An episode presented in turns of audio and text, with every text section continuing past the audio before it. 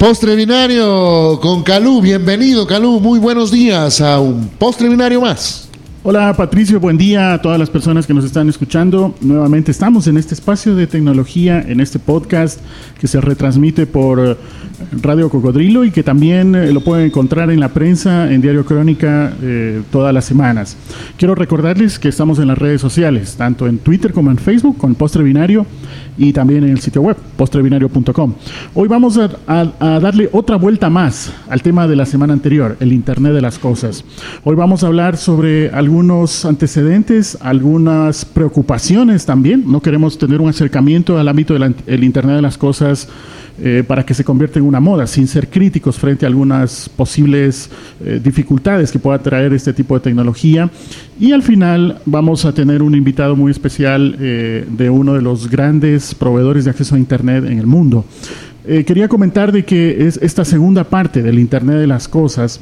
Eh, hay que entender de que tenemos por lo menos tres limitantes que esta tecnología ha logrado rebasar. La primera es de que antiguamente nos conectábamos específicamente en un sitio. Teníamos que ir a, la computadora de nuestra casa, a un cibercafé. Ahora nos conectamos desde cualquier sitio. De los smartphones. Exactamente. Smartphone, de los teléfonos inteligentes, ¿no? Esa es la primera limitante que el Internet de las Cosas ha logrado rebasar, que nos podemos conectar desde cualquier sitio.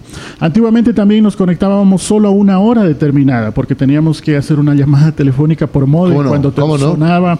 Entonces solo nos cuidábamos mucho de conectarnos en cuanto al tiempo. Esa ha sido la segunda limitante que el Internet de las Cosas en general ha podido rebasar, donde ahora nos conectamos varios eh, momentos. La gente pasa conectada en muchos de los temas, ¿no? Más bien diríamos cuando nos desconectamos, del, Internet.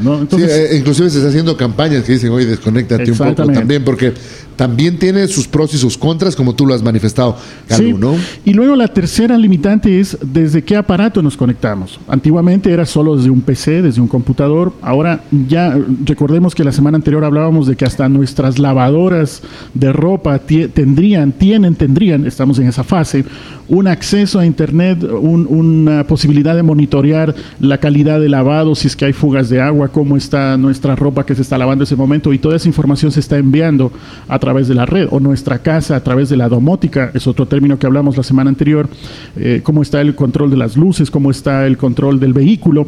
Entonces ya no nos conectamos solo desde una PC. En resumen, el Internet de las Cosas tiene esas, esa posibilidad de haber rebasado esos tres limitantes. El tiempo, ya nos, estamos conectando en, en varios momentos durante el día.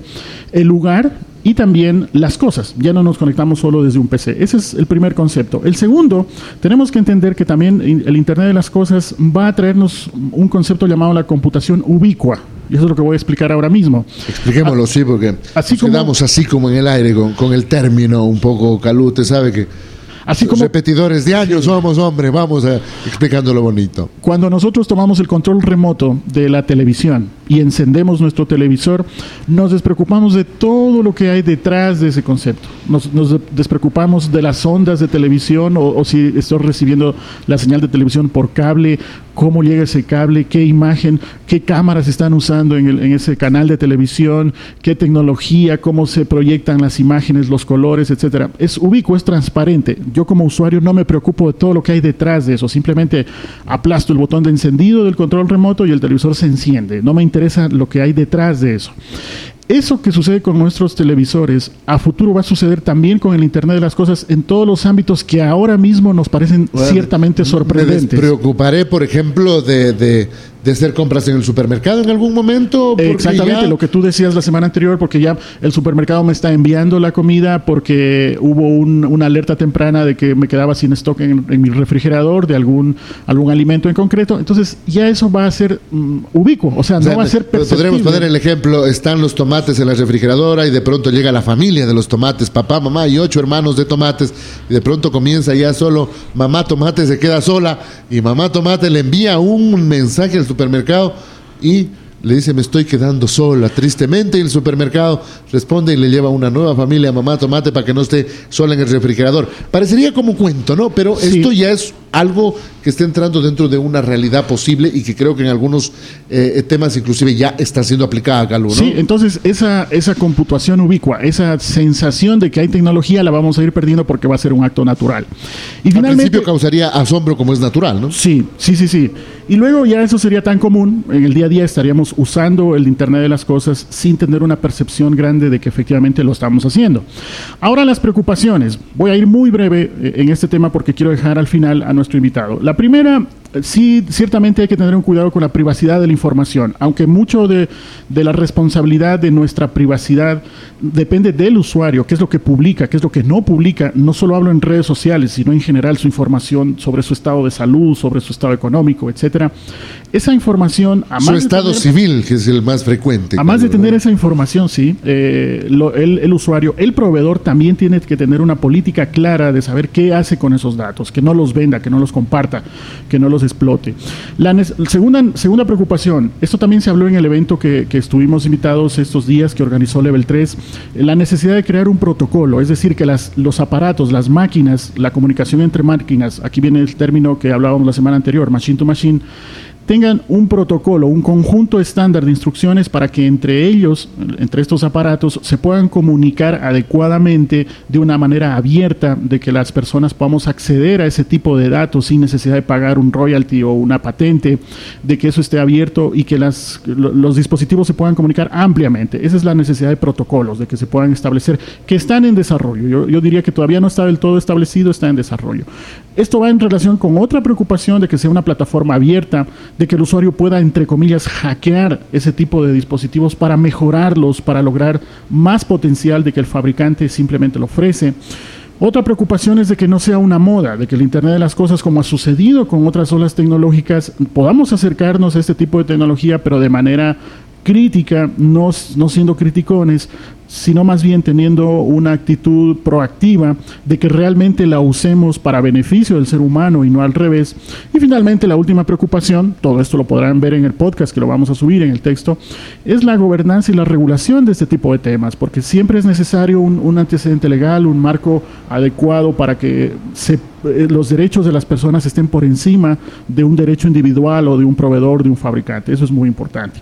Patricio y amigos, les comento que la semana anterior tuvimos un evento justamente sobre tendencias del Internet de las Cosas organizado por Level 3. Level 3 es una compañía internacional que no solo provee acceso a Internet, tiene un portafolio de servicios inmenso, inclusive tiene posibilidades de servicios en la nube, cloud, que lo hablamos también aquí, en postre binario, tiene posibilidades de acceder a Internet. Tiene una gran cantidad de servicios, está en muchas partes del mundo, está también aquí en nuestro país.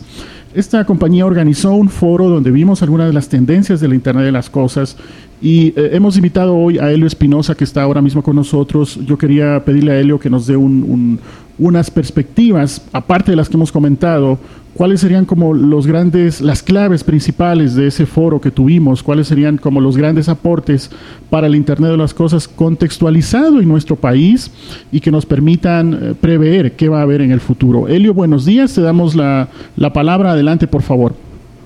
Esto también va a ayudar mucho al uso, por ejemplo, eficiente de la energía uno lo puede ver desde el ámbito del hogar, así como también desde el ámbito personal, así como también desde el, desde el ámbito empresarial y de la ciudad.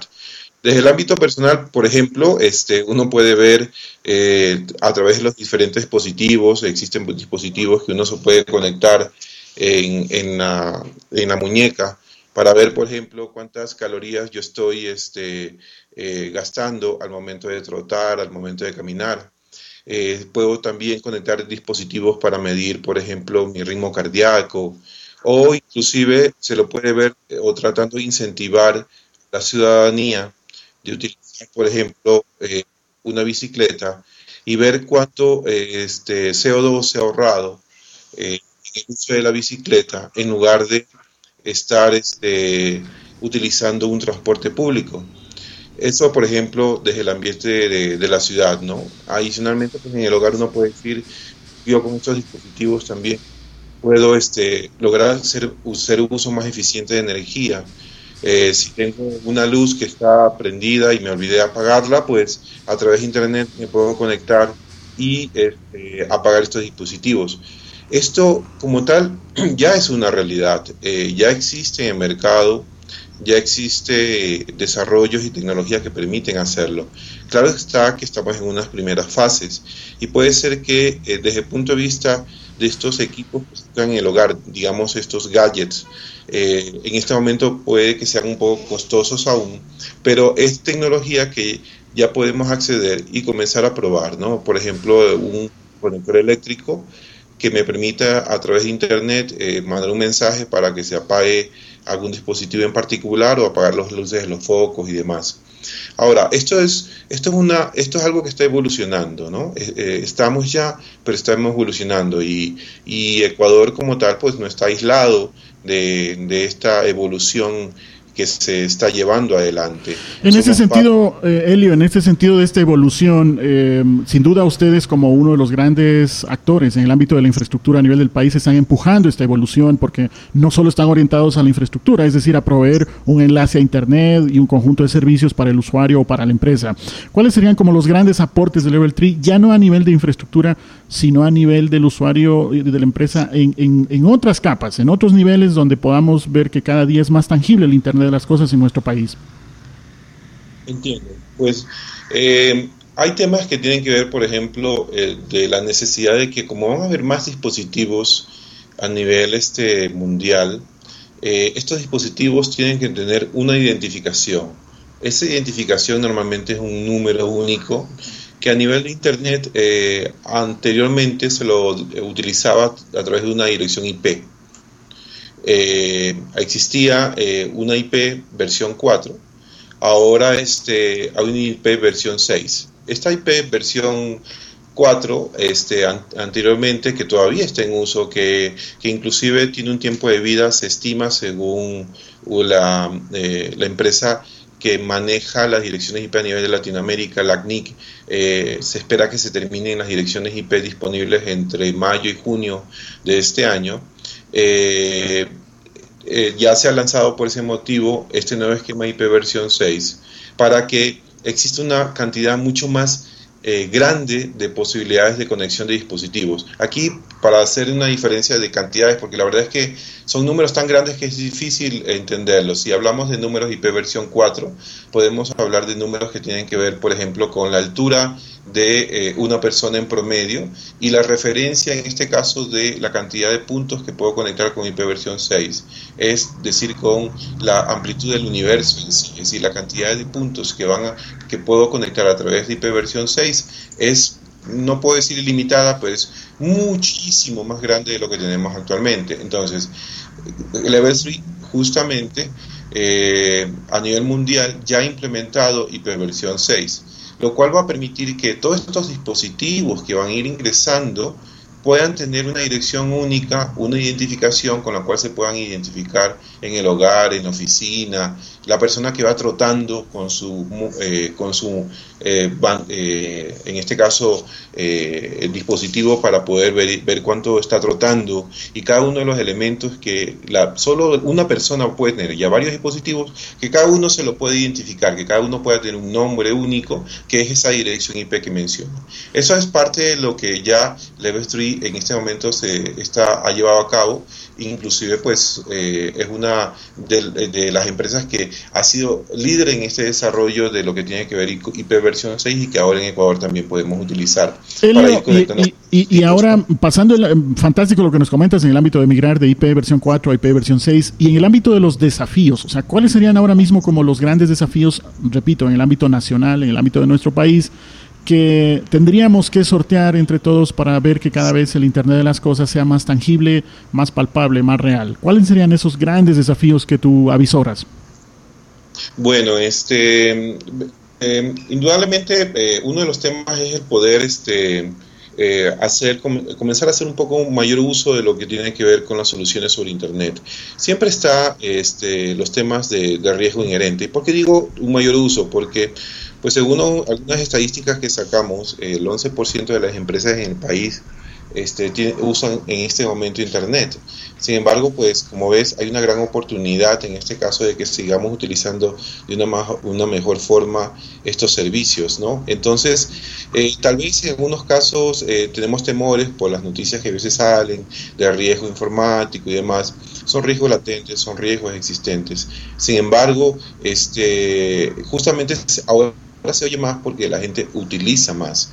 Ya, ya cada vez este, es más frecuente el uso de servicios de Internet a través de una página web, de transacciones electrónicas y demás, sino que nos queda la novedad siempre de que de repente hay ciertos riesgos. Pero aquí los riesgos indudablemente van a existir siempre pues puede existir riesgo de que yo pueda ir a un cajero automático y, alguien puede pues, acercarse y, tratar de este, asaltarme en el cajero automático y los riesgos desde el punto de vista informático existen permanentemente de la misma forma de la vida cotidiana. Entonces yo diría que hay que afrontar este, de alguna forma esos temores que a veces tenemos para poder este, ir abordando de manera más práctica la tecnología. El tema de inversión y desarrollo.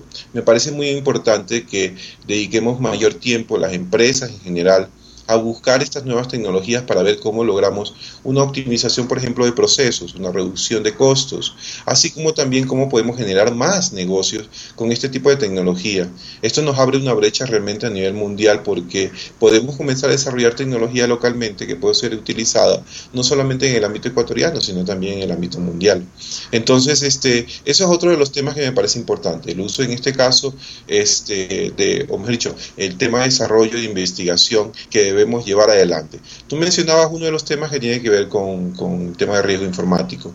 Es claro, se está trabajando justamente en diferentes aspectos de lo que tiene que ver el riesgo informático, como es la autenticidad desde el punto de vista de entender qué dispositivo se está conectando y ver, de, eh, digamos, reconocerlo, ver quién está conectándose a, través de ese dispositivo. Que ya no solamente, como tú también indicabas, estamos hablando de computadoras, sino hablamos de una tostadora, de una lavadora, además. El otro elemento es el tema de este, la, seguridad desde el punto de vista de, que los datos que viajen pues no pueda ser eh, manipulado o, visto por, por alguien en sí. El otro elemento que también se está analizando y, y, verificando tiene que ver el de, el de control, en este caso, de privacidad, el que nadie en este caso pueda eh, eh, hacerse pasar por otra persona frente a, a, las conexiones que se van a realizar. Entonces, existen diferentes frentes que se están trabajando y desarrollando.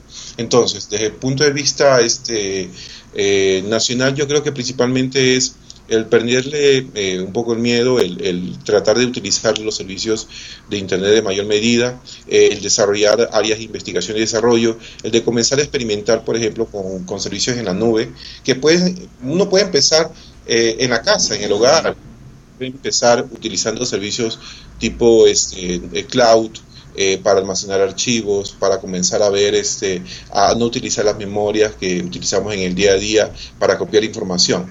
Yo creo que es importante que comencemos a, utilizar estos dispositivos para ir aprendiendo e ir viendo cómo nos pueden mejorar el día a día y cómo nos pueden básicamente beneficiar a todos, ¿no? Entonces, creo que es importante que, comencemos a experimentar, que comencemos a, probar para que se puedan ir este, viendo y abriendo oportunidades de desarrollo en general, tanto a nivel nacional como internacional, ¿no? Elio, regresando al, evento que tuvimos anteayer en Quito, ayer en Guayaquil, eh, entendiendo de que estos eventos promovidos por Level 3 dan una gran perspectiva en el ámbito de tendencias de tecnología. ¿Tendremos algo para el año entrante como se ha venido acostumbrando en años anteriores? Con seguridad. Eh, básicamente esto es uno de los aportes que nosotros como empresa estamos haciendo al mercado ecuatoriano. Esto lo venimos haciendo ya por seis años consecutivos.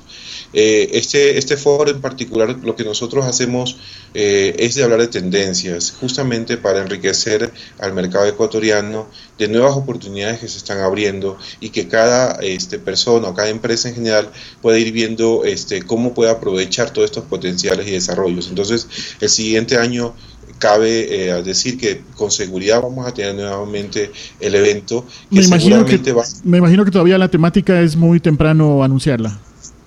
Sí, justamente tratamos siempre de que eh, los temas sean realmente de valor, que entreguen más información al usuario. En este, los años anteriores hemos hablado de cloud computing, hemos hablado de big data, este año del Internet de las cosas. Estamos que, son, analizando que son algunos de los temas que hemos venido hablando también en el, en el segmento de post binario en semanas anteriores, ¿no? Carlos, eh, ustedes lo, hablan. Eh, saludos a Helio desde acá, Cocodrilo Radio. Patricio te saluda. Es interesantísimo para nosotros los que no estamos metidos en el día a día con el tema de la tecnología y que inclusive el bombardeo de publicidad tecnológica al no tomarlo o conversarlo en términos así de cómodos, pues nos hace como dar un poquito de miedo, ¿no? Como aquí vamos como rompiendo un poco de miedo y nos tenemos que ir haciendo más amigable el tema tecnológico, porque un día de estos la, lavadora me manda un mensaje al celular. Diciéndote que le eh, falta agua. ¿no? Así es, ¿no? Que falta el deja, ¿no? Sí, yo quería agradecerle a Helio por la participación. Finalmente, Helio, ¿dónde te encontramos? ¿Tu vida digital, tus redes sociales o tu blog? Claro, este, pues yo tengo una dirección eh, en, Twitter, eh, es eh, numeral Helio, como se escucha sin H, B larga A R U C H, Helio Baruch. Este, me pueden encontrar ahí, o mi dirección aquí de Level 3 es helio.com espinosa con z arroba level3.com y pues yo estaré gustoso en, ver cómo les puedo contribuir con el público en general y pues como, como bien decía Patricio, en ir este, eliminando ciertos temores que a veces tenemos por desconocimiento ¿no? de, de lo que la tecnología nos puede, puede ofrecer. Pero realmente el, comenzar a eliminar esos eh, temores nos abre un mundo de posibilidades, un mundo de alternativas que realmente debemos eh, abordarlos de una forma muy entusiasta porque es allá eh, para ir entendiendo que, cómo más podemos aprovechar este, esta tecnología y cómo esto nos puede beneficiar en el día a día, ¿no? Gracias, Elio, por tu participación. Eh, realmente nos quedamos pendientes de lo que el, siguiente año Level 3 nos ofrezca como este evento de tendencias en donde sería interesante estar al tanto y poder participar. Patricio, de esta manera también vamos cerrando este segmento, este postre binario. Yo antes de despedirme quería volver a recordar de que el texto del cual hemos estado discutiendo el día de hoy, del cual hemos estado conversando, lo pueden encontrar en Crónica. El podcast se sincroniza. Crónica de, la tarde, no, el diario de los lojanos. Que ya no es de la tarde, que ahora se está es de la mañana, por supuesto. Eh, y también en unos minutos más está disponible este podcast subido a la web en postrebinario.com y lo vamos a difundir en las redes sociales, tanto en Twitter como en Facebook. Animarles a seguirnos informando entre todos discutiendo estos temas. Ah, hemos dado otra vuelta más al ámbito del Internet de las Cosas y la siguiente semana vamos a hablar de otros temas de tecnología. Tema interesante, esto fue Postre Binario con Calú. Muchísimas gracias.